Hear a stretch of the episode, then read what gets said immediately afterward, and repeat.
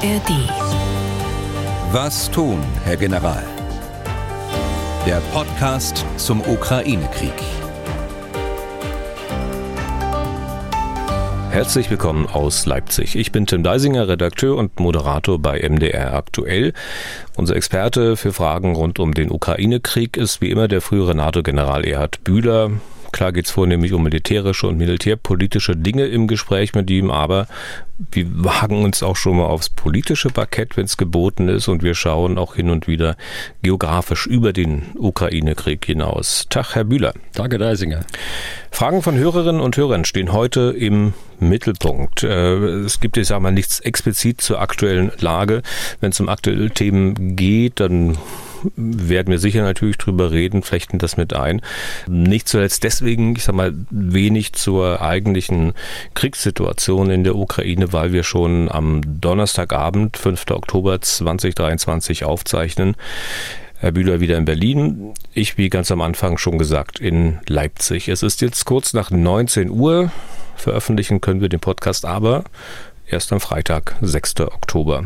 Alles wie immer zu hören in der App der ARD Audiothek, auf mdr.de und überall da, wo es sonst noch Podcasts gibt. Steigen wir gleich ein, Herr Bühler, mit den ersten Fragen ich sag mal, grobe Überschrift über alle die, die jetzt kommen. Äh, Kriegsverlauf, Kampfgeschehen, Lage vor Ort in der Ukraine. Die erste Frage von Joachim Dau aus Bremen. Er möchte wissen, Zitat, ob die Ukraine inzwischen alle der in diesem Jahr neu aufgestellten Reserveverbände einsetzt oder ob einige noch immer zurückgehalten werden. Zitat Ende. Ich glaube, Herr Dau meint die neuen Brigaden, die wir auch schon mal besprochen haben, die als äh, Offensivdispositiv bereitgehalten worden ist für die Gegenoffensive und dazu äh, sehr stark mit westlichem Material, mit Kampfpanzern, Schützenpanzern, auch Artillerie ausgestattet worden sind. Ich kann sagen, die waren im Einsatz und sind immer noch im Einsatz. Warum? Die Ukraine wechselt äh, oder rotiert die Truppenteile ständig eigentlich, um sie nicht zu lange im Einsatz zu lassen. Die Russen müssen aufgrund ihrer Personallage und äh, ihrer logistischen Lage auch die äh, Truppenteile viel, viel länger äh, an der Front lassen. Sie wechseln sie zum Teil überhaupt nicht aus äh, während der Offensive. Das macht eben die Ukraine anders. Das heißt aber nicht, dass sie keine operativen Reserven haben. Sie äh, nehmen Truppenteile außer äh, Front raus, setzen sie in die Reserve und führen neu ein. Und dadurch kommt das zustande, dass äh, auch diese, diese neuen Brigade mittlerweile alle im Einsatz waren. Moreno Ascani schickt freundliche Grüße und möchte Folgendes wissen. Zitat, in welchem Zustand ist die heimische Rüstungsindustrie der Ukraine? Was und in welchem Umfang kann sie produzieren und inwiefern ist sie kriegsentscheidend, insbesondere verglichen mit den Waffenlieferungen aus dem Westen? Zitat Ende. Also Herr Ascani äh, fragt eine, eine sehr gute äh, Frage.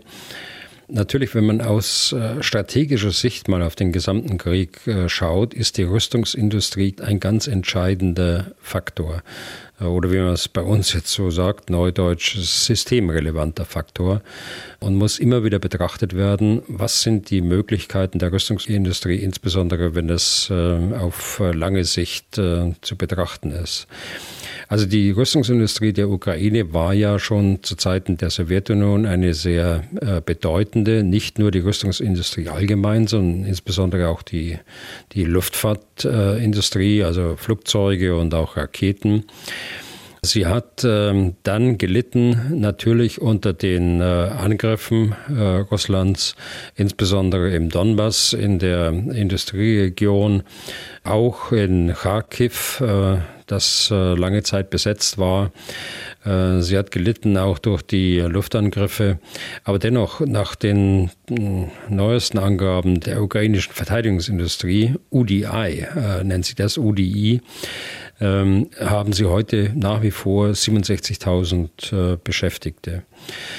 Sie sind insgesamt, äh, so ist meine Beurteilung und nicht nur meine, äh, sehr kreativ und äh, sehr leistungsfähig, was ähm, bestimmte Nischen in diesem Krieg angeht und insbesondere die Drohnenentwicklung. Also was die Ukrainer dort an Drohnenentwicklung auf die Beine stellen, ist schon äh, bemerkenswert. Unter diesem Dach äh, der äh, staatlichen Verteidigungsindustrie arbeiten mittlerweile nach äh, ukrainischen Angaben 200 Firmen an der Drohnenentwicklung, äh, sehr stark dezentral und äh, aus, aus der Bedrohungslage her verständlich, also kleinere äh, Firmen, kleinere Werkstätten, überall verteilt in der Ukraine. Äh, wenn eine getroffen wird, dass nicht gleich alle getroffen werden. Es gibt ähm, Munitionsfabriken, die rund um die Uhr produzieren in der Ukraine. Und es gibt eben auch, und das ist das Bemerkenswerte auf lange Sicht, es gibt äh, auch Initiativen der Ukraine zusammen mit Unternehmen äh, westlicher Staaten eine langfristige Allianz aufzubauen. Und das ist gerade vor einer Woche verkündet worden von Präsident Zelensky an sich angesichts des ähm, Rüstungsforums in Kiew. 38 Unternehmen aus 19 Ländern haben eine Allianz der internationalen Rüstungsindustrie in der Ukraine geschmiedet mit dem Ziel, eine moderne äh, Rüstungsindustrie zu entwickeln. Raketen, Drohnen, Artillerie, Panzertechnik, Flugabwehrsysteme, also genau das, äh, was die Ukraine braucht, da soll äh, begonnen werden damit. Und es gibt auch binationale Entwicklungen und Vereinbarungen. Also beispielsweise Rheinmetall hat äh, mit der Ukraine vereinbart, ein Gemeinschaftsunternehmen, ein Joint Venture zu bilden äh, mit der Ukraine, äh, mit der Zielsetzung zunächst mal mit Wartung von äh, Gerät, das bereits im Einsatz ist, zu beginnen, aber dann auch äh, mit der Produktion von äh, Kampfpanzern, äh, Munition und anderen militärischen Ausrüstungsgegenständen dann fortzusetzen. Also insgesamt arbeitet man genau an diesem Punkt, ähm, die Rüstungsindustrie zu stärken, und zwar nicht nur kurzfristig, sondern eben auch langfristig, in dem Bewusstsein, dass sie äh, strategisch mitkriegsentscheidend werden wird. Kurze Nachfrage mal von mir dazu. Ähm, wir hatten ja beim letzten Mal über Munitionslieferungen aus dem Westen gesprochen, äh, wo der, ähm, ich glaube, der Chef des Militärausschusses der NATO verkündet hat, Herr Bauer, dass man den Boden des Fasses äh, mittlerweile sehen kann, also dass da nicht mehr viel ist, was man liefern kann. Jetzt haben Sie gesagt, die ähm, Rüstungsindustrie der Ukraine produziert im laufenden Band äh, Munition. Können wir vorstellen, dass sich manche fragten, ja, was heißt denn das nun? Also wenn der Westen nichts mehr liefern kann, haben die dann keine mehr? Weil wenn sie selber produzieren, haben sie doch immer noch was. Also ich habe das ja äh, beim letzten Mal schon gesagt. Der Vorsitzende des Militärausschusses der NATO, der Admiral Rob Bauer aus den Niederlanden, der hat das ja langfristig auch gemeint und äh, nicht äh, den Tag heute beschrieben. Und äh, seine Aussage war ja richtig, dass äh, die Ukraine in ein Munitionsdefizit reinläuft. Da gibt es ähm, Anstrengungen der Europäischen Union. Das dauert alles viel zu lange, ich weiß. Äh, aber die Union will ja bis Anfang nächsten Jahres erhebliche Mengen an gerade Artilleriemunition liefern. Aber die Ukraine ist selbst ja nicht untätig und hat die eigene Produktion, die eigenen Rüstungsbetriebe Betriebe auch so weit hochgefahren, dass sie gerade Artilleriemunition auch selbst produzieren kann. Okay, dann gehen wir mal in Richtung Schwarzes Meer. Oliver Kyrieleis aus Berlin hat Fragen zur russischen Schwarzmeerflotte. Zitat. Nach meiner Kenntnis hat die Türkei mit Beginn des russischen Angriffskrieges die Einfahrt in das Schwarze Meer für Kriegsschiffe der beiden Parteien unterbunden. Faktisch wirkt sich das natürlich nur für die russischen Schiffe aus, da die Ukraine nicht über Schiffe außerhalb des Schwarzen Meeres verfügt. Jetzt frage ich mich und Sie, ob das auch für eine Ausfahrt russischer Schiffe aus dem Schwarzen Meer durch den Bosporus ins Mittelmeer gilt. Ob also die russische Marine wenn der Druck durch weitreichende Raketen und Marschflugkörper steigt, ihre Schiffe in Sicherheit bringen kann. Oder ob anders gesprochen das Schwarze Meer einschließlich des Asowschen Meeres seit der wirksamen Bekämpfung durch ukrainische Marschflugkörper, Drohnen und Raketen eine Art Mausefalle geworden sein könnte. Zitat Ende. Ja, das ist eine gute Frage. Das stimmt. Also in der Tat, und das richtig, ähm, so wie Herr Kyrilais eingeführt hat. Äh, es ist tatsächlich so, es war drei Tage nach Kriegsbeginn, da hat die äh, Türkei gesagt, äh, wir sperren jetzt den Bosporus und das ist Anfang März dann tatsächlich auch passiert und umgesetzt worden. Die Grundlage dafür ist der Vertrag von Montreux aus dem Jahr 1936. In Kriegssituationen kann die Türkei entscheiden, äh, der Bosporus und die Dardanellen, also aus türkischer Sicht die türkischen äh, Seewege, können gesperrt werden. Allerdings, äh, wenn man sich den Vertragstext anschaut, heißt es nur, dass Kriegsschiffe der Kriegsparteien den Bosporus und die Dardanellen nicht passieren dürfen. Also damals hat man noch nicht die Situation gehabt, anzunehmen, dass irgendjemand aus einer Mausefalle rauskommen will. Aber wenn man äh, das so konsequent umsetzt, wie die Türkei das jetzt tut, dann ist es tatsächlich so, dass die Schiffe, die bei Kriegsbeginn im Schwarzen Meer waren, der Kriegsparteien, das Schwarze Meer auch nicht mehr verlassen dürfen. Die Russen halten sich äh, sehr streng daran, an, dieses, an diesen Vertrag Montreux will gleich auch sagen, warum. Äh, es ist also nicht äh, irgendwie Druck auf die Türkei äh, ausgeübt worden. Es ist nicht versucht worden, Schiffe aus der Nordmeerflotte oder aus der baltischen Flotte in, die, in das Schwarzmeer zu bringen. Das äh, ist alles nicht passiert und äh, deshalb glaube ich auch, dass man nicht versuchen wird, äh, Schiffe aus dem Schwarzen Meer rauszubringen. Warum? Weil dieser Vertrag von Montreux äh, auch für Russland sehr wichtig ist, denn er regelt eben auch die äh, Verstärkung äh, von Flotten anderer Staaten in das Schwarze Meer. Der Vertrag von Montreux ist in gewisser Weise auch eine Schutz, hat eine Schutzfunktion für die damalige Sowjetunion und heute für Russland dass eben andere Flotten hier nicht einfach einlaufen können, das Schwarze Meer. Und das hat ganz konkrete Folgen äh, für, für Schiffe, beispielsweise auch der Amerikaner. Äh, das betrifft die Tonnage. Äh, also ein Flugzeugträger kann da nicht durchfahren. Da gibt es also eine Tonnagebegrenzung und da gibt es auch eine Begrenzung äh, hinsichtlich der Zeit. Also wenn heute eine deutsche Fregatte in das Schwarze Meer einlaufen wollte, dann äh, müsste sie das notifizieren bei der Türkei und sie dürfte nur drei Wochen, 21 Tage äh, sich dort aufhalten und müsste dann wieder raus. Also der Vertrag von Montreux wird äh, dem Buchstaben äh, entsprechend äh, so konsequent eingehalten, weil eben alle ein Interesse daran haben, dass diese wichtige äh, Meeresstraße äh, durch diesen Vertrag von Montreux geregelt, geschützt wird und weil es eben äh, auch jetzt aus russischer Perspektive auch heute während des Krieges, auch unter dieser Frage Mausefalle oder Entwischen aus der Mausefalle, eben, das ist nachrangig gegenüber dem insgesamt dem Ziel, dass eben auch keine Verstärkungen ins Schwarze Meer kommen können. Hm.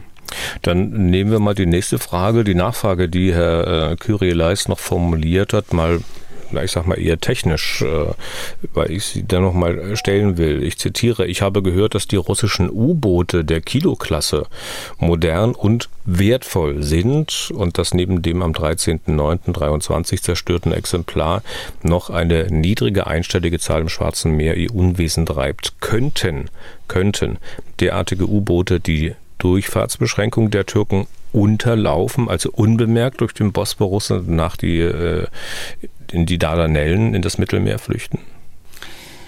Also wenn Herr Kögeleis sagt, niedrige einstellige Zahl, ich glaube, das habe ich damals gesagt, weil ich da immer etwas vorsichtig bin, da wenn ich solche Zahlen wiedergebe. Aber es sind in der Tat drei äh, U-Boote, die noch da sind, äh, die auch mit Marschflugkörpern äh, bestückt werden können vom Typ äh, Kaliber. Ja, äh, also von der Tiefe her, der Bosporus äh, ist sehr tief, äh, nach meiner Kenntnis. Von der Tiefe her ginge das. Ob das von der Navigation her dann geht, mit der Brücke, die über den Bosporus geht, das weiß ich nicht, das kann ich nicht sagen.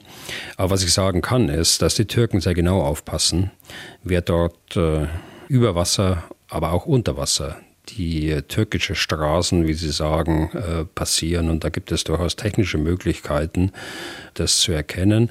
Aber auch hier gilt das, was ich vorhin gesagt habe. Das übergeordnete Ziel, dass äh, der Vertrag von Montreux auch russische Interessen äh, schützt, äh, das führt dazu, dass dieser Vertrag in jedem Fall eingehalten wird und dass ein solches Entkommen nicht stattfinden wird. Außerdem ist das Schwarze Meer groß genug, dass man sich mit den U-Booten, die sich jetzt in Novorossiysk, da im Bereich Krasnodar befinden, dass man die auch bei erhöhter Bedrohung noch weiter zurückziehen kann, allerdings dann auf See. Das ist richtig. Hm. Und äh, das ist immer schwierig für Schiffe, weil sie können nicht nur auf See sein, sie müssen auch irgendwann mal einen Hafen äh, anlaufen, um wieder versorgt zu werden oder äh, neue Munition an Bord zu nehmen oder was weiß ich auch, äh, auch, auch zu machen. Das ist die Lage jetzt, dass die Staaten, dass vor allem die Russen sich an den Vertrag von Montreux halten. Aber ich bin ja nicht der Einzige, der ab und zu mal fragt, was könnte denn sein? Äh, Wolfgang Fritz zum Beispiel macht sich auch Gedanken. Der wohnt am Jadebusen, also auch ganz oben im Norden, und zwar in Startland Seefeld quasi gegenüber von Wilhelmshaven. Herr Fritz hält es äh, nämlich für möglich, dass, wie er schreibt, mit zunehmender Not der Druck für die russische Marine wächst, sich vielleicht dann doch die Durchfahrt durch den Bosporus zu erzwingen.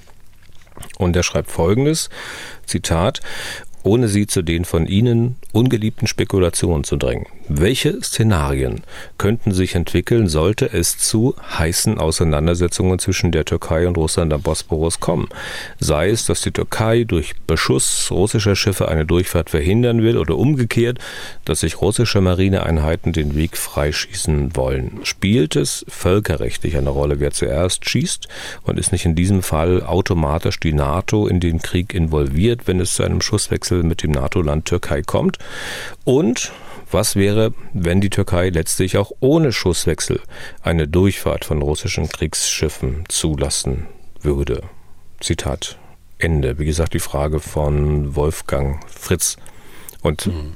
sagt mir eigentlich, ich leite künftig auch mal so eine Frage so ein. Ne? Also Herr Bühler, ohne Sie zu Spekulationen zu drängen, aber sagen Sie doch mal.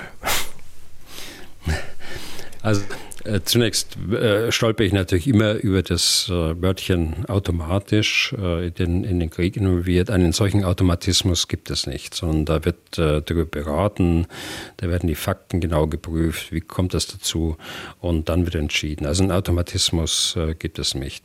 Aber Schauen Sie, da brauche ich, da, da brauche ich gar nicht spekulieren. Ich habe gerade gesagt, dass Russlands Interesse auch ist, dass der Vertrag von Montreux weiter besteht weil auf diese Weise auch keine Verstärkungen für die Ukraine in das Schwarze Meer kommen können oder nur befristet kommen können. Und äh, von daher wird es äh, diese Situation nicht geben. Ich kann die Frage natürlich verstehen. Äh, Russland hat eine ganz starke Marine, wie auch mehrfach schon gesagt, äh, insbesondere der Nordflotte oben in, in Murmansk, äh, die baltische Flotte, die pazifische Flotte. Und äh, Russland hatte starke Verluste erlitten in der Schwarzmeerflotte. Wir haben beim letzten Mal gesagt, dass die operativen Möglichkeiten der verbleibenden Schiffe jetzt jetzt äh, noch dazu, wo sie aus der Krim zurückgezogen werden mussten in die Region Krasnodar, äußerst äh, begrenzt sind. Und äh, da ist es natürlich verständlich, dass man danach fragt, könnte der Fall eintreten, dass Russland sich die, äh, die Durchfahrt durch den Bosporus äh, erzwingen will. Ich halte das äh, aber nicht für, für zielführend. Nochmal, das Interesse Russlands ist, dass die Straße offen bleibt für Russland selbst, äh, wenn Schiffe zurückkommen der Flotte. Das trifft zwar nicht mehr zu, denn sie sind schon alle da oder sie sind äh, zum Teil eben zerstört. Aber Russlands Interesse ist natürlich, dass auch keine Verstärkungen für die Ukraine durch diese Straße kommen können und sich dort länger aufhalten können. Also von daher äh, glaube ich daran nicht. Und äh, zweitens ist die Türkei ein NATO-Partner und zwar ein wichtiger NATO-Partner. Und äh, den Russen würde alles Mögliche wahrscheinlich einfallen an äh, äh, Maßnahmen, die sie jetzt treffen können, auch an Eskalation, aber sicher nicht ein bewusster Angriff auf ein NATO-Land. Ja, da ist Herr Fritz, der Fragesteller, bestimmt auch froh, dass Sie sagen, Sie brauchen gar nicht zu spekulieren. Er wollte Sie auch gar nicht dazu drängen, Herr Bühler. Hm. Ja. Mit der Küste, zumindest hat die Frage von Garbor Bollage zu tun. Ich hoffe, ich habe den Namen einigermaßen richtig ausgesprochen. Herr Bollage äh, schreibt aus Neubiberg. Das dürfte so am Rand von München sein. Der ist bei YouTube auf ein Szenario aufmerksam geworden und würde gern von Ihnen, Herr Bühler, wissen, was Sie davon halten. Folgendes Zitat. Könnte es sein, dass die Ukraine sich auf eine Landungsoperation direkt auf der seeseitig nicht so stark befestigten Krim vorbereitet, hätte die Ukraine genug Truppen und Geräte, um eine solche Operation durchzuführen? Was wäre theoretisch nötig, um eine solche Landung zu bewerkstelligen? Mich würde Ihre Einschätzung interessieren, ob das ein valides Szenario ist. Zitat Ende. Und er schreibt wahrscheinlich auch Ihnen so, lieber Herr Bühler, hinter das Wort Szenario noch in Klammern Szenar. Das zeigt den aufmerksamen Zuhörer, weil das ist ja der Begriff, den Sie immer verwenden. Mache ich das? Das ist mir gar nicht bewusst. Aber zur Frage. Es hat ja Landungsoperationen auf die Krim gegeben mit äh, kleineren Truppenteilen mit äh, Gruppenstärke, äh, also unter 100 Soldaten höchstens. Äh, das waren Spezialkräfte, die im Zusammenhang mit den Operationen gegen die Radarstellungen eingesetzt worden sind auf der Krim, gegen die äh, äh, Luftverteidigungsstellungen und auch im Zusammenhang mit dem äh, äh, Angriff auf das Hauptquartier der Schwarzmeerflotte in Sevastopol. Das hat es gegeben. Das waren immer kurzfristige Operationen, also schnell rein, schnell raus, äh, Auftrag durchführen und dann wieder raus.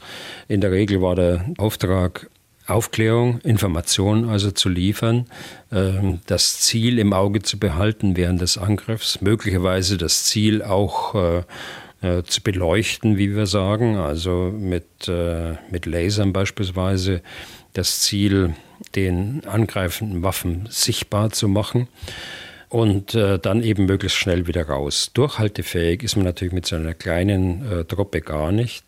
Und äh, die Frage zielt jetzt danach, sind diese hm, kleinen Operationen, wie jetzt gerade gestern, gestern sind sie wieder angelandet, sind die möglicherweise eine Vorbereitung für eine größere Landung.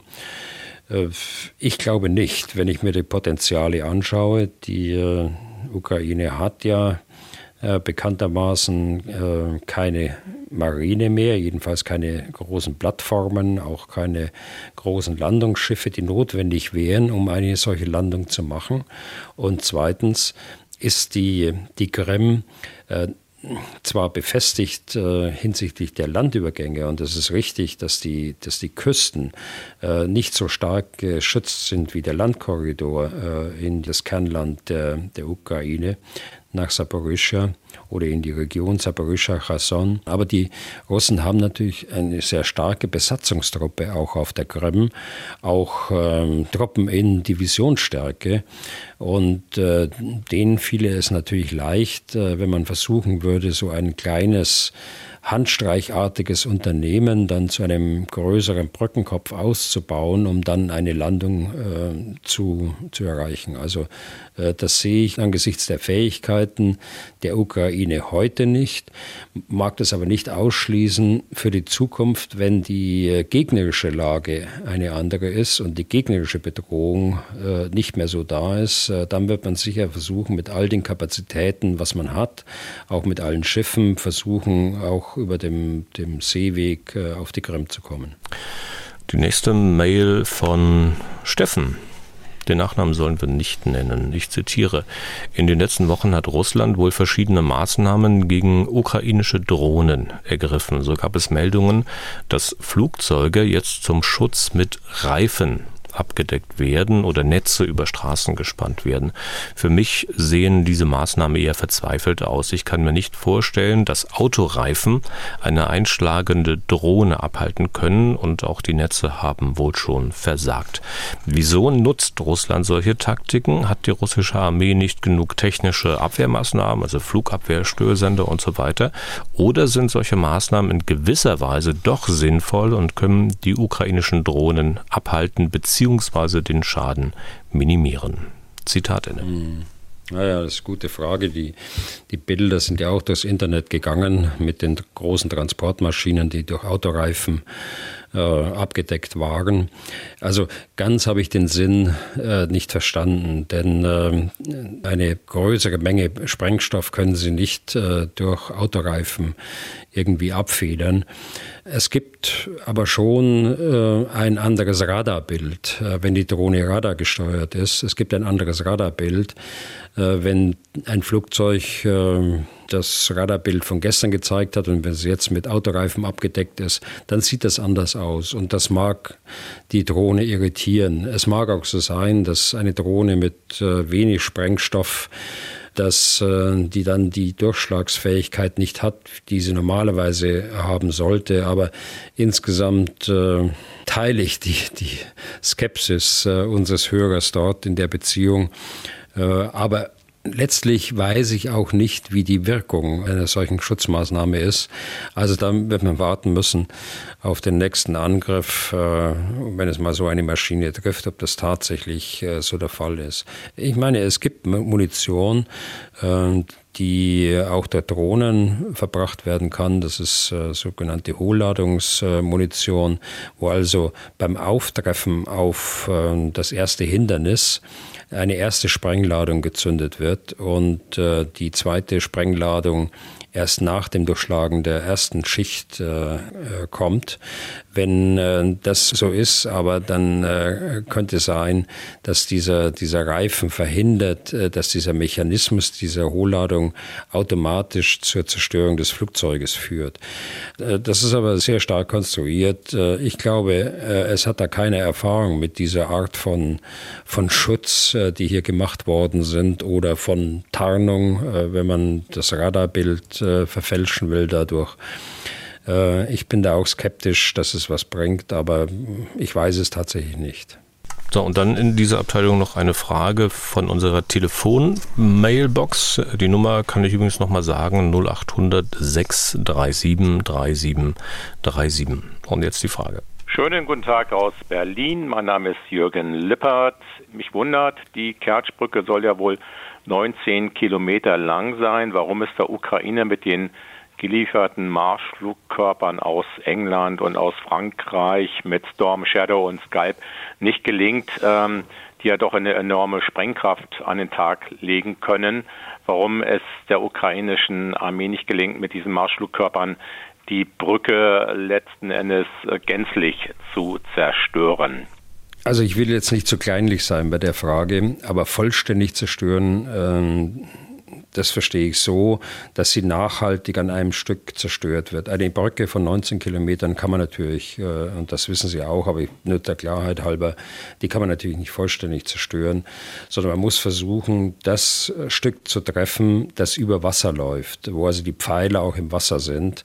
Denn dort ist es am schwierigsten, sie wieder aufzubauen. Über Land, wo die Pfeiler auf Land stehen, ist es eher einfacher. Also Bisher hat man ja versucht, mit dem LKW äh, die Brücke zu zerstören oder nachhaltig unpassierbar zu machen.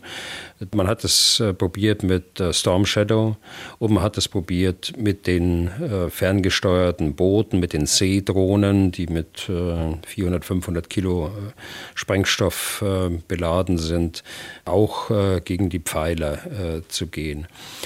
Die Frage, warum äh, geht es mit den, mit den Storm Shadows nicht? Es geht mit den Storm Shadows und das ist in diesem Fall 2, äh, den ich gerade beschrieben, ja auch unter Beweis gestellt worden. Es gelingt, ein Brückensegment äh, zu zerstören, das dann auch abgeklappt ist und es tatsächlich lange Zeit gedauert hat, bis die Brücke im vollen Umfang wieder befahrbar war.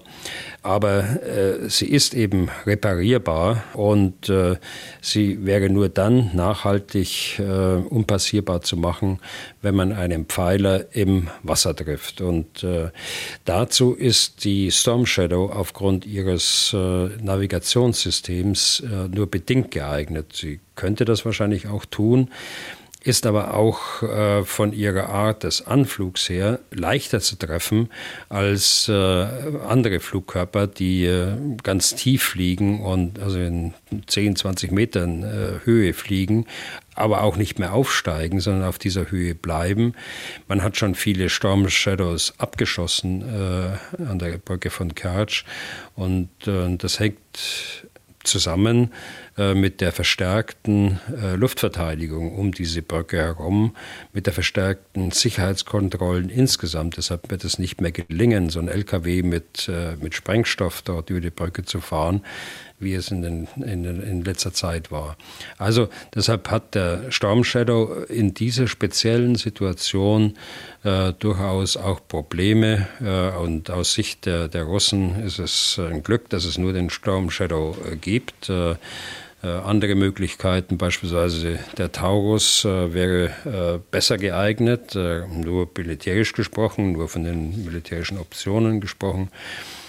Aber äh, den gibt es ja wohl für die äh, Ukraine, jedenfalls äh, jetzt nicht.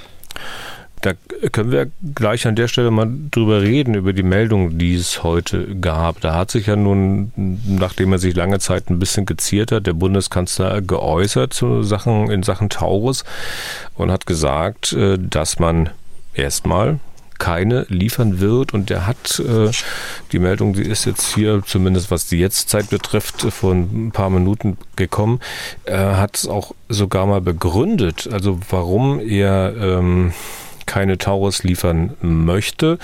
Er bezieht sich da auf die Verfassung, was die Verfassung vorgibt und was äh, die Handlungsmöglichkeiten sind. Und dann sagt er wörtlich, dazu zählt ganz besonders die Tatsache, dass wir selbstverständlich gewährleisten müssen, dass es keine Eskalation des Krieges gibt und dass auch Deutschland nicht Teil der Auseinandersetzung wird. Zitat Ende. Das ist die Begründung des Kanzlers, warum er nicht dafür ist, jetzt in dieser Situation Taurus-Marschflugkörper zu liefern. Wir haben ja schon hin und wieder darüber gesprochen, Herr Bühler. Er sagt, äh, man will keine Eskalation. Inwieweit äh, würden denn äh, mit den Taurus tatsächlich in Anführungszeichen Voraussetzungen für eine Eskalation geschaffen werden? Also beim Taurus habe ich ja immer drei Fragen gestellt. Die erste, äh, ist es äh, technisch möglich? Und habe auch gesagt, es ist technisch möglich. Und äh, man hätte ja bereits im April, Mai beginnen können mit den technischen Untersuchungen. Da wären wir längst fertig. Ist es militärisch sinnvoll? Ja, es ist operativ sinnvoll weil es der Ukraine die Möglichkeit gibt, diesen indirekten Ansatz, wie ich immer sage, das heißt, den Russen an der Front äh, die Voraussetzungen zu entziehen, dadurch, dass man seine Logistik zerschlägt, seine Versorgungslinien äh, kaputt macht. Dadurch muss die Ukraine nicht äh, mit dem Kopf durch die Wand, also mit, dem, mit den Panzern durch die Front, durch die Minenfelder, sondern man entzieht den Russen die Grundlage. Das ist das Rational. Äh, eines solchen indirekten Ansatzes, wie es offensichtlich auch die, die Ukraine jetzt macht. Und die dritte Frage, gut, äh, da, die kann ich nicht beantworten, habe ich mir gesagt, wenn, äh, wenn es der Verteidigungsfähigkeit der Bundesrepublik Deutschland schadet, das zu tun, dann äh, muss dann selbstverständlich der Oberbefehlshaber zusammen mit dem Generalinspekteur unter Beratung des Generalinspekteurs darüber entscheiden und darüber befinden, weil wir beide ja die äh, geheimen Grundlagen, also die, die geheimen Bestände der tatsächlich einsatzbereiten äh, Taurus nicht kennen.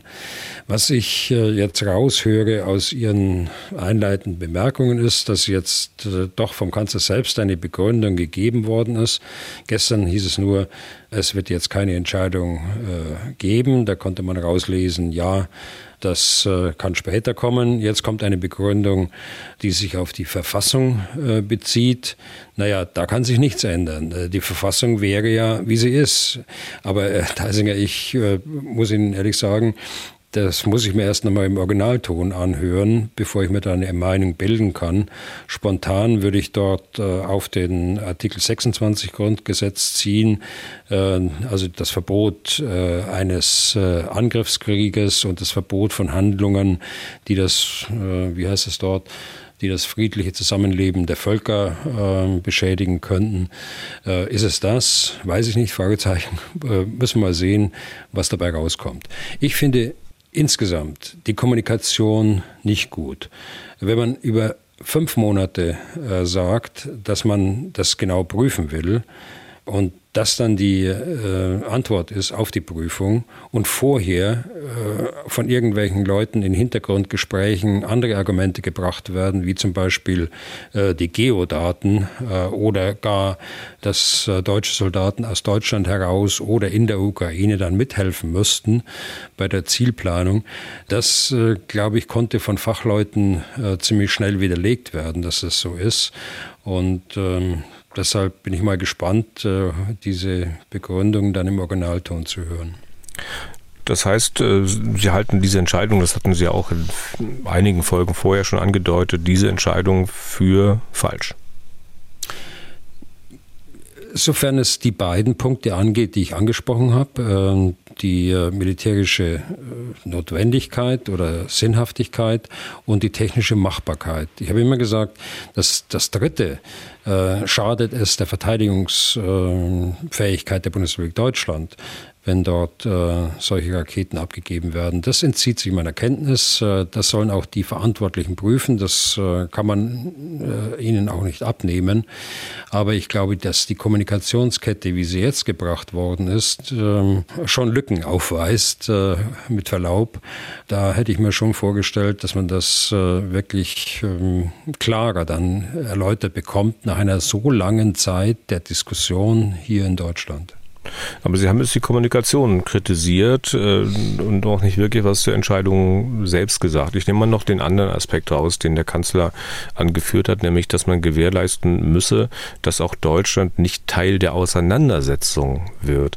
Ist denn die ganze Diskussion um den Taurus, wäre denn ein Einsatz eines Taurus auch eine äh, Sache, die sozusagen dann Deutschland zum Teil der Auseinandersetzung werden ließe? Also aus meiner Sicht nicht, aber wenn man natürlich äh, ein schweres Geschütz wie die Verfassung aufführt und äh, daraus ableitet, dass äh, wenn man dagegen verstoßen würde, dass man dann quasi Kriegspartei wäre, ja gut, da kann ich natürlich nichts mehr dagegen setzen. Aber ich muss mir das nochmal genau ansehen und ich bin auch gespannt auf die Kommentare. die es morgen gibt, auch aus berufenem Munde, aus völkerrechtlichem, aus verfassungsrechtlichem Munde. da bin ich tatsächlich gespannt. Denken Sie denn, dass das eine Entscheidung ist, die jetzt erstmal lange so gilt? Oder denken Sie, dass das eine Entscheidung ist, die auch ja, in absehbarer Zeit korrigiert werden könnte? Was ist Ihr Eindruck? Da können Sie nichts mehr korrigieren. Die Verfassung ist so, wie sie ist.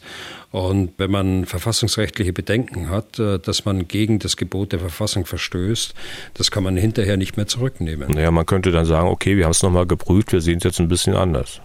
Nein, Entschuldigung. Also, also nach fünf Monaten äh, kann man das nicht sagen, dass man dann nochmal hergeht und sagt, also wir haben uns in der Verfassung getäuscht. Äh, wir entscheiden es jetzt anders. Nee, das geht nicht. Okay. Ähm, ich will mal noch eine Frage äh, von unserem Anrufbeantworter reinnehmen in die Diskussion zum Stichwort Taurus. Das ist eine Frage eines Hörers, der Bedenken äußert, der sich Sorgen macht und klar, der seine Sorgen äh, sicher auch ernst genommen haben möchte. Wir hören uns das mal, auch wenn wir jetzt teilweise schon ein bisschen drüber gesprochen haben, wir hören uns das mal vollständig an. Guten Abend, mein Name ist Neumann. Es geht um die Centaurus, diese Rakete, ja. Ich bin auch der Meinung, unser Bundeskanzler sollte an das eigene Volk erstmal denken, ja, welche Gefahren dadurch bestehen würden, wenn wir die Raketen liefern und tatsächlich äh, russisches Territorium treffen würden. Nicht? Ich habe bald die Befürchtung, als will die Ukraine uns mit in den Krieg reinziehen. Das ist, ist nicht das äh, erste Mal, dass sie das versuchen. Und zwar, es war ja damals schon äh, die Frage, wer hat das russische Atomkraftwerk beschossen? Es hat sich hinterher herausgestellt, dass das nicht die Russen waren, sondern die Ukrainer selber. Außerdem mit der Rakete, die in Polen gelandet ist. Es war auch eine ukrainische Rakete. Also ich zweifle daran. Das Volk tut mir leid, aber ich sage auf alle Fälle für, für unsere ganze Nation, bitte keine Raketen, die Russland treffen können. Recht schönen Dank. Auf Wiedersehen. Tja, so also der vollständige Anruf. Ähm, offensichtlich wird der Hörer die Entscheidung des Kanzlers, äh, die zumindest so wie sie verkündet äh, wurde, äh, gut finden. Ich will deswegen mal den Aspekt kurz rausgreifen, Herr Bühler, in dem er davon gesprochen hat. Er hat den Eindruck, die Ukraine würde uns möglicherweise in den Krieg hineinziehen wollen. Wie sehen Sie das? Ja, das haben wir ja vor einigen Monaten schon äh, besprochen. Wir dürfen nicht Kriegspartei werden, das ist die eine Seite. Wir dürfen es auch nicht in den Krieg hineinziehen lassen. Nicht von Stimmen bei uns im Westen und äh, auch nicht äh, von verständlichen Stimmen aus der Ukraine. Natürlich, ganz realistisch gesprochen, natürlich gibt es in der Ukraine und äh, darüber hinaus auch in, in anderen Ländern äh, in, äh, in der NATO gibt es Stimmen, die mehr Engagement der NATO fordern, mehr Soldaten oder Soldaten tatsächlich in der Ukraine fordern und und und. Äh, wir haben eine ganze Reihe von Forderungen, auch Flugverbotszonen etc. pp. schon besprochen. Das ist alles nur zu verständlich, wenn ich ein Volk zu führen habe und wenn ich ein Volk bin, das angegriffen ist, angegriffen wird und einen Überlebenskampf führen muss, dann versucht man natürlich jeden Strohhalm Strohhalm äh, zu nehmen und hofft darauf, äh, dass äh, einem die Nachbarstaaten zu Hilfe kommen, äh, mehr zu Hilfe kommen, als sie äh, eigentlich bereitstellen können äh, und äh, zum Teil eben auch bereitstellen wollen. Wobei ich sage, dieser Kurs ist richtig. Nicht hineinziehen lassen und auch nicht Kriegspartei werden. Dieser Kurs ist absolut richtig und da stimme ich mit allen überein, auch mit dem Bundeskanzler natürlich überein. Das ist von Anfang an der richtige Kurs gewesen und dabei sollte es auch bleiben. Nur bei, bei dieser Frage, da schwingt jetzt diese, diese Geschichte wieder mit der Rakete in, in Polen mit. Ähm, ich muss darauf eingehen, weil sie ja als quasi als Beweis äh, aufgeführt worden ist, genauso wie äh, der Beschuss des Atomkraftwerks Saporischschja. Ja, es war eine ukrainische Rakete, aber die ukrainische Rakete ist ja nicht äh, gesteuert dorthin geflogen. Sie ist ja nicht vorsätzlich dorthin geflogen. Sie ist ja äh, dort gelandet, weil sie versucht hat, einen russischen Marschflugkörper abzuschießen und ist deshalb äh, ein paar Kilometer in, ins polnische Grenzgebiet äh, geflogen und dort gelandet und hat äh, leider zwei Menschen getötet dabei. Der zweite Punkt ist die äh, Atomkraftanlage da in Saporischschja. Ja, äh, die Ukraine hat äh, auch das Gelände, das ist ein weiträumiges Gelände, äh, beschossen, das stimmt. Äh, nur die äh, die Russen halten dieses äh, Kernkraftwerk ja seit äh, Kriegsbeginn besetzt oder fast äh, seit Kriegsbeginn besetzt. Die Russen haben dort äh, Artilleriestellungen aufgebaut. Die Russen halten dort Reserven bereit im Schutz des äh, Atomkraftwerks. Und wer will den Ukrainern das verdenken, dass sie nicht auf das Kernkraftwerk selbst, aber auf das weitläufige Gelände äh, dann auch mal äh, feuern. Ich will nicht sagen, dass ich das genauso tun würde. Ich will nicht sagen, dass das absolut richtig ist, aber es ist nicht so, dass man das in den Vergleich setzen kann als äh, Beweis, dass die Ukraine uns in den Krieg ziehen will. Das ist, äh, glaube ich, nicht äh, statthaft. Ansonsten ist die Meinungsäußerung eine wirklich von vielen in Deutschland. Die Mehrheit unserer Bürger und Mitbürger ist ja äh, gegen die Tauguslieferung. Das akzeptiere ich ja auch und habe nur andere Argumente und äh, die habe ich ja mehrfach geäußert. Mhm. Aber jetzt haben Sie auch Verständnis für die Grundsätze des Kanzlers geäußert. Sicher auch nachvollziehbar, aber ja, weiß nicht. Nicht, dass Sie doch eines Tages die Taurus-Entscheidung des Kanzlers für richtig halten. Nein. Jetzt legen Sie mir etwas im Mund, da wissen Sie ganz genau, dass es nicht stimmt. Aber irgendwann ist es auch so, dann muss auch mal eine Entscheidung getroffen werden. Und ähm, dann darf man zwar hinterher sagen, ich habe es nicht verstanden, aber da muss sie auch akzeptiert werden. Und äh, dafür wählen wir ja unsere Politiker. Und äh, jetzt, und da bin ich Militär genug, äh, und jetzt ist eine Entscheidung getroffen und jetzt äh, geht es weiter. Aber dennoch darf man sagen, also bitteschön, jetzt mit verfassungsrechtlichen äh, Bedenken zu kommen nach fünf Monaten Prüfung, äh, das ist schon hm. äh, etwas Besonderes. Aber als Militär heißt es erstmal zu sagen, zu Befehl. Ne? Obwohl sie sind ja keine mehr. Ja, auch als, äh, als pensionierter Militär hat man seine Verantwortung und äh, kann das nicht ganz ablegen. Okay. Nächste Überschrift bei unseren Fragen, Fragen zu bestimmten Waffen bzw. Waffensystemen, Waffenarten und äh, da kommen wir mal zu Thomas Weinmann. Der schreibt folgendes. Mit dem massiven Einsatz von Drohnen sind Möglichkeiten, sich dagegen zu wehren, sehr wichtig. Zwei grobe Möglichkeiten sind nun schon mehrfach angesprochen worden, nämlich das Abschießen und die Störung der Datenverbindung der Drohne. Es ist doch aber auch möglich, die Elektronik der Drohnen zu zerstören, indem man elektromagnetische Pulse, EMP, nutzt. Wieso spielt das eigentlich keine Rolle? Zitat Ende. Also gute Frage, die äh, ganz generell, es wird ja fieberhaft daran gearbeitet an der Drohnenabwehr äh, insbesondere in der Ukraine, aber auch äh, jetzt bei uns, äh, zunehmend auch bei uns.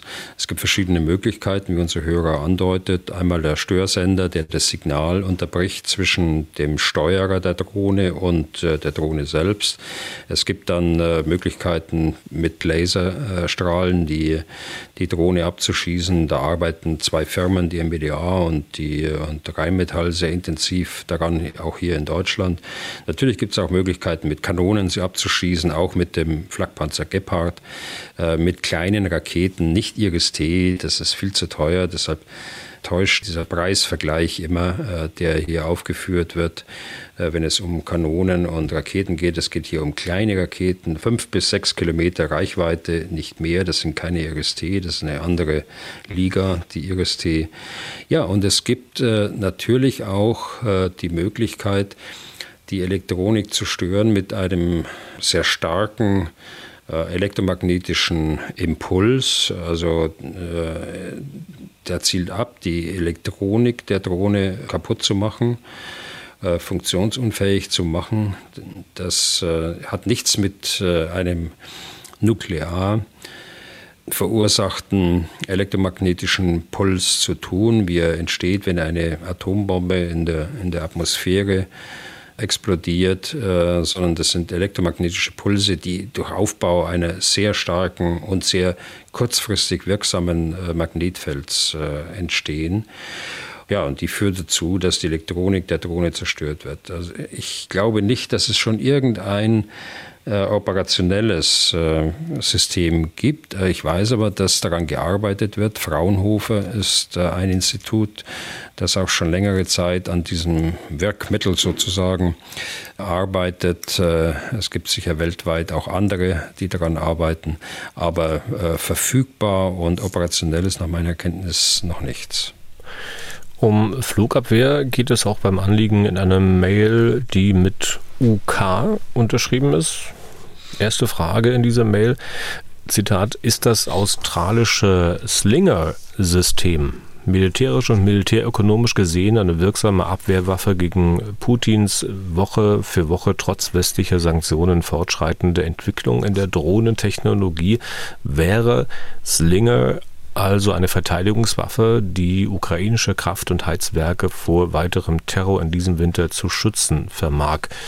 Zitat Ende. Hier gab es, glaube ich, äh, es war Anfang September die Meldung, dass die Ukraine mit dem australischen Unternehmen EOS, Electric Optic Systems, einen Vertrag über die Lieferung von mehr als, ich glaube, 100 dieser Systeme abgeschlossen hat zeigt ja zumindest, dass offenbar die Ukraine die Systeme für sinnvoll hält. Aber vielleicht wäre es auch gut, erstmal zu sagen, Herr, Herr Bühler, was Slinger ist. Hier im Podcast hat es, glaube ich, noch keine Rolle gespielt.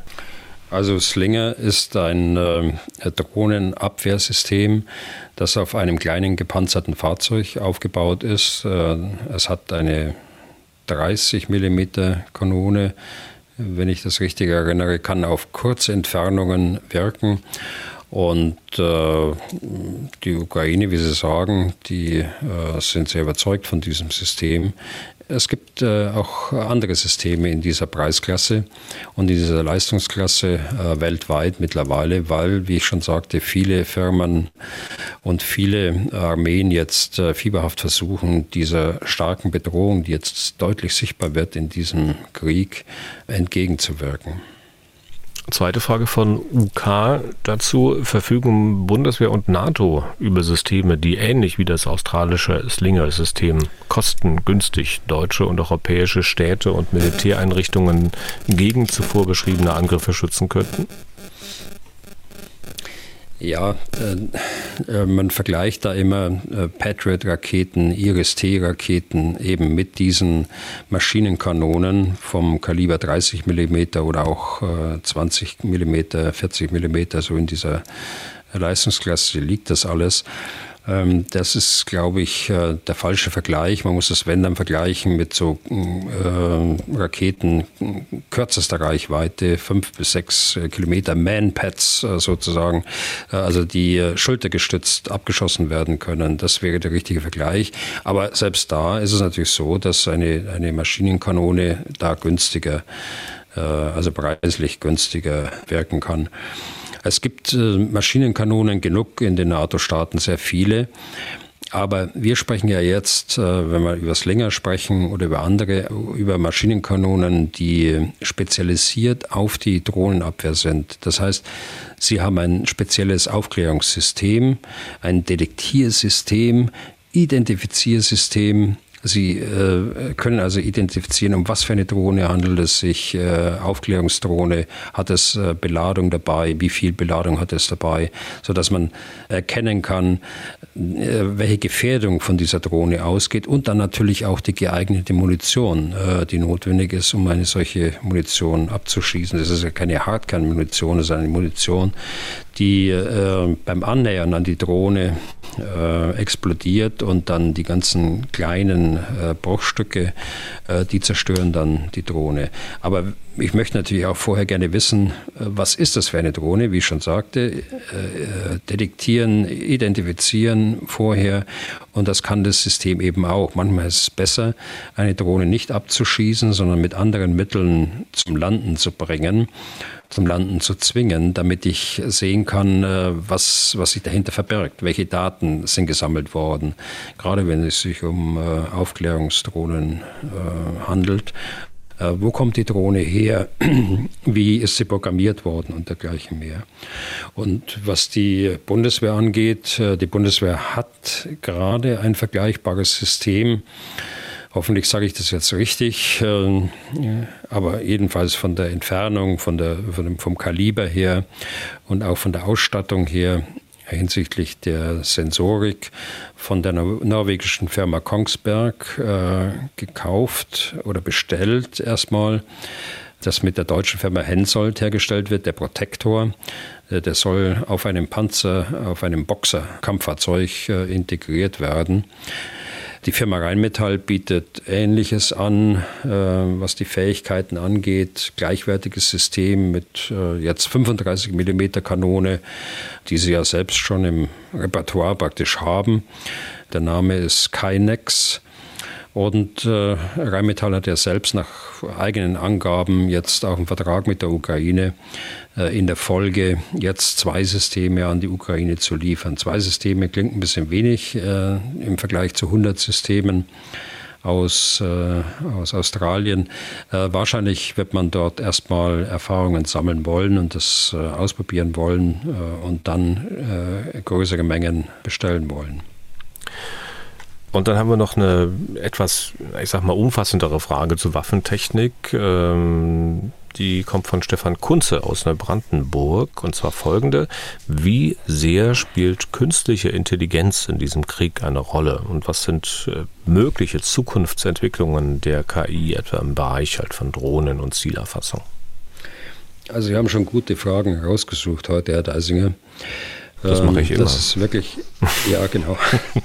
Also KI spielt, ähm, das kann man wohl sagen, erstmals in einem Krieg eine äh, sehr bedeutende Rolle.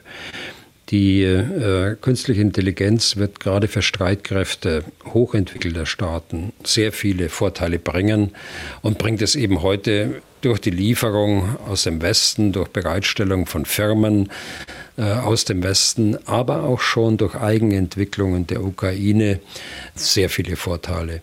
Insbesondere in dem Bereich Kommunikation, äh, auch Satellitenkommunikation, Datenerfassung, Datenanalyse, der Entscheidungsvorbereitung eben durch Erfassung und Analyse und äh, der Verkürzung insbesondere des Zeitraums vom Entdecken eines Ziels bis zur erfolgreichen Bekämpfung. Manche haben, wenn man auf den Krieg schaut, ähm, vor allen Dingen mit Blick auf Bachmut, von Bildern wie aus dem Ersten Weltkrieg gesprochen. Das ist vielleicht richtig, aber einseitig. Wenn man auf die technologische Entwicklung, äh, die zurzeit auf allen Gebieten stattfindet, und deren kreative und konsequente Anwendung bereits jetzt äh, durch die Ukraine schaut, ist das unvollständig. Mögliche Zukunftsentwicklungen, und das ist ja Teil der Fragestellung in der Operationsführung, äh, sind äh, umfassend und vielfältig. Zwei Bereiche haben Sie genannt, Drohnen und äh, Zielaufklärung. Das ist so, es kommen aber andere Bereiche dazu. Ich würde aber heute zu weit gehen, das noch weiter auszuführen. Eins ist mir aber wichtig, wie in anderen Bereichen unseres Alltagslebens auch, müssen wir darauf achten, dass die ethisch-moralische Seite nicht zu kurz kommt. Insofern müssen wir sehen, dass wir uns in Zukunft auch äh, selbst beschränken. Ich schaue jetzt mal über den Krieg hinaus. Es muss in jedem Fall auch künftig sichergestellt sein, dass der Mensch derjenige ist, der die Entscheidung trifft und nicht die Maschine. Der Mensch muss den Finger am Abzug haben und äh, nicht die Maschine.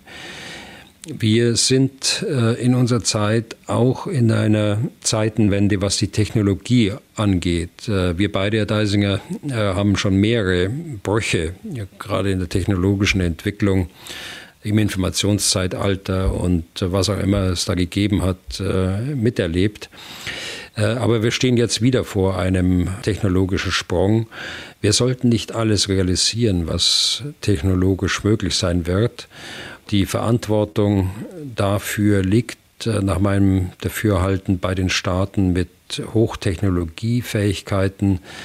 Und äh, die Verantwortung liegt darin, die Selbstbeschränkungen dann in Beschränkungen äh, zu überführen, die letztlich dann im Völkerrecht auch enden. Und äh, deshalb auch der Punkt, den wir auch ebenfalls schon mal besprochen haben, auch äh, das wird Konsequenz eines solchen äh, Krieges sein müssen, äh, dass das Völkerrecht sich äh, in vielerlei Beziehungen weiterentwickeln muss. Und gerade auch in diesem Bereich zu Beschränkungen und Selbstbeschränkungen führen muss. Okay, so, wenn ich an die Uhr gucke, dann würde ich sagen, Herr Bühler, wir nehmen uns mal noch Zeit für zwei Fragen von unserem Anrufbeantworter. Der erste Anrufer, der hört Dinge über die russischen Streitkräfte und fragt sich, wie ist das eigentlich bei uns? Guten Tag, hier Philipp von Wangerow aus Stuttgart. Ich habe mitbekommen, russische Soldaten ähm, werden hart bestraft, wenn sie sich ergeben. Es sei denn, ich glaube, es sei denn, sie sind bewusstlos und so weiter und so fort. Ansonsten bieten ja, glaube ich, zehn Jahre Haft und real soll es ja sogar dann auch zu Erschießungen kommen und schlimmen Dingen. Jetzt würde mich mal interessieren, wie ist es denn bei Bundeswehrsoldaten, also jetzt im Kriegsfall? Ähm, klar, die werden bestimmt nicht erschossen, das, da gehe ich doch mal stark von aus, aber an und für sich müsste doch jede Armee ein Interesse daran haben, dass ähm, ihre Soldaten sich nicht einfach so ergeben. Ist es bei der Bundeswehr irgendwie geregelt? Ähm, Gibt es da Bedingungen, so aller, wenn ihr umzingelt seid und habt keine Munition mehr, dann dürft ihr euch ergeben oder wenn das Oberkommando euch das anordnet, nur dann dürft ihr euch ergeben. Gibt es da Regelungen bei der Bundeswehr und wenn ja, welche? Also da kann man jetzt äh, natürlich ausweichen und sagen, ja, es kommt auf den Einzelfall an. Aber so wie Sie es beschrieben haben, kann ich es, glaube ich, auch etwas allgemeiner äh, sagen. Es wird nach den Regeln des, äh, eines, eines Rechtsstaats äh, bei uns gemacht. Äh, die äh, Motivation ist natürlich so, dass man nicht haben möchte, dass die Soldaten davonlaufen. Äh, das ist auch klar. Also es gibt Regelungen, ja. Äh, man muss erstmal ins Befehlsrecht aber reinschauen, um den Unterschied deutlich zu machen glaube ich, bei uns in der Bundeswehr gibt es im Gegensatz zur Wehrmacht keinen unbedingten Gehorsam auf den sich dann Soldaten auch berufen haben, wenn sie Kriegsverbrechen begangen haben. Das nur als Einschub. Äh, bei uns gibt es ein Befehlsrecht, dass ein Befehl durchgeführt werden muss, wenn er zu dienstlichen Zwecken erteilt worden ist und dann letztlich auch durchführbar ist. Also ich verkürze jetzt die, die Version, die uns allen, ja, ich kann sie aber auch bringen, die ist uns allen als ehemaligen Soldaten von der Grundausbildung her immer eingeimpft worden. Ein Befehl ist eine Anweisung zu einem bestimmten Verhalten, die ein militärischer Vorgesetzter einem Untergebenen schriftlich, mündlich oder in anderer Weise allgemein oder für den Einzelfall und mit Anspruch auf Gehorsam erteilt. Also nochmal, äh, ich verkürze es jetzt, äh, zu dienstlichen Zwecken muss er gegeben sein und er muss auch durchführbar sein. Ein undurchführbaren Befehl, den kann ich ja gar nicht ausführen. Und wenn es jetzt äh, darum geht, ergeben oder nicht, dann ist eben der Auftrag nicht durchführbar, wenn sich die Soldaten ergeben müssen, weil sie keine Munition mehr haben beispielsweise. Also hier äh, werden Vorgesetzte immer äh, gehalten sein, dort mit Augenmaß darüber zu entscheiden. Aber äh, natürlich haben wir eine Wehrdisziplinarordnung, äh, wir haben ein Wehrstrafgesetz. Auch die Wehrdisziplinarordnung ist ein Gesetz, aber heißt nun mal Wehrdisziplinarordnung. Da ist äh, Fahnenflucht, gerade im Wehrstrafgesetz, äh, mit ähm, sehr hohen Freiheitsstrafen belegt. Es geht da um fünf Jahre, äh, die, die dort äh, verhängt werden können. Parallel dazu kann auch eine Disziplinarmaßnahme äh, stattfinden, also durch militärische Vorgesetzte. Wer Strafgesetz heißt ja schon, das muss durch ein Gericht dann letztlich festgestellt werden und nicht durch einen Vorgesetzten. Der Vorgesetzte kann eine Disziplinarmaßnahme geben, der maximal, maximal ist es da 14 Tage oder drei Wochen Arrest. Das ist schon das Maximale. Aber das Wehrstrafgesetz äh, sieht da noch höhere, äh, stärkere Strafen vor. Aber die müssen durch ein Gericht entschieden werden. Und selbst da, wenn der Tatbestand äh, selbst klar ist, äh, dass dort ein, eine Fahnenflucht äh, stattgefunden hat, dann äh, muss man immer auch Schuld Ausschließungsgründe berücksichtigen, sowohl im Disziplinarrecht wie auch im Strafrecht. Lag denn irgendetwas vor, dass ähm, der Mann nicht anders konnte, als das zu tun. Äh, und äh, so ein Fall würde ich sagen, wenn man umzingelt ist, wenn man keine Munition mehr hat, dann bleibt einem gar nichts anderes mehr übrig. Und das ist eben in der russischen Armee, so wie Sie angedeutet haben, anders. Und wir haben es ja miterlebt, äh, dass die zweite Reihe auf die erste Reihe geschossen hat, wenn sie zurückgekehrt sind, wenn sie geflohen sind und haben die eigenen Kameraden erschossen das äh, äh, undenkbar in einer äh, Armee eines demokratischen Staates.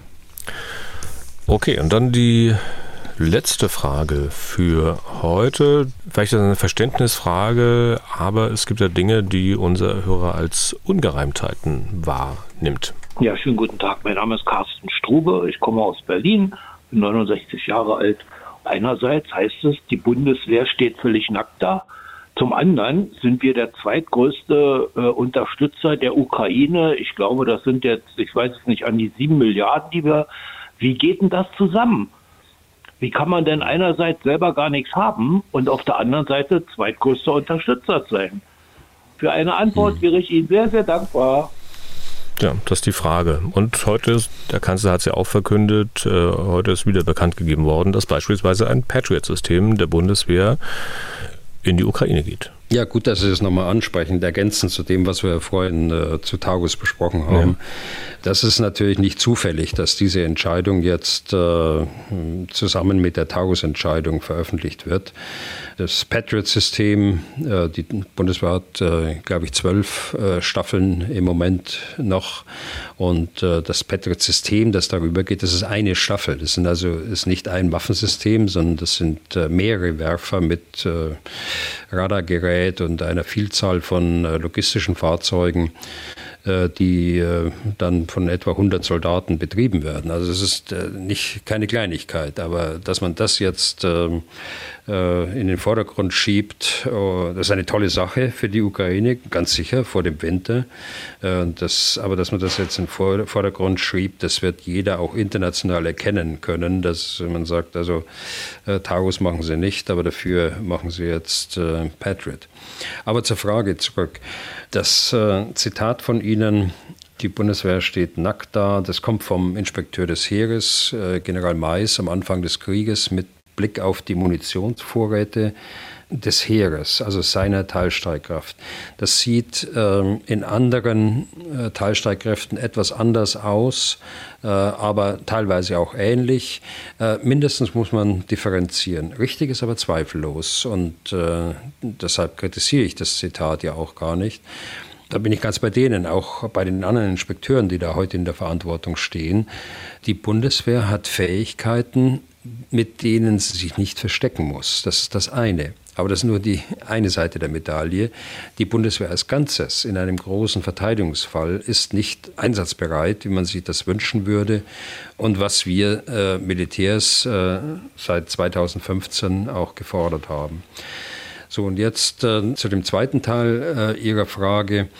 Die, äh, diese sieben Milliarden, die sind natürlich auch äh, Gelder, die für Waffensysteme, die nicht aus der Bundeswehr kommen. Sie kommen aus äh, Lagerbeständen der Industrie. Die Industrie hat die Fahrzeuge, die die Bundeswehr ausgemustert hat, Leopard, äh, Gepard äh, und andere, eben nicht verschrottet, äh, sondern abgestellt irgendwo in Lagerhallen. Und diese sind äh, zurückgekauft worden. Diese sind mit Geldern äh, der Bundesregierung und der Europäischen Union aufpoliert worden, äh, renoviert worden, instand gesetzt worden und äh, sind teilweise äh, in den Einsatz gegangen. Also beide äh, muss man sehen und man muss drittens sehen, dass man äh, auch neues Gerät beschafft hat, beispielsweise die Panzerhaubitzen 2000, äh, die in München bei KMW jetzt bestellt worden sind, die von der Bundesrepublik bezahlt werden aber dann als äh, Geschenk sozusagen an die äh, Ukraine übergeben wird, direkt von der Firma, ohne dass ein Umweg über die Bundeswehr gemacht worden ist. Okay. Und damit sind wir nun durch für heute und für diese Woche. Vielen Dank für Ihr Interesse. Wenn Sie Fragen an Herrn Bühler haben, dann schreiben Sie an general.mdraktuell.de oder rufen Sie an unter 0800 637 3737. Herr Bühler, zumindest was die Abwesenheit des Podcasts betrifft, steht wieder ein langes Wochenende an. Die nächste Folge wieder erst am kommenden Mittwoch. Bis dahin und vielen Dank für heute. Ja, gern geschehen, Herr Deisinger. Dann bis nächsten Mittwoch. Was tun, Herr General? Der Podcast zum Ukraine-Krieg.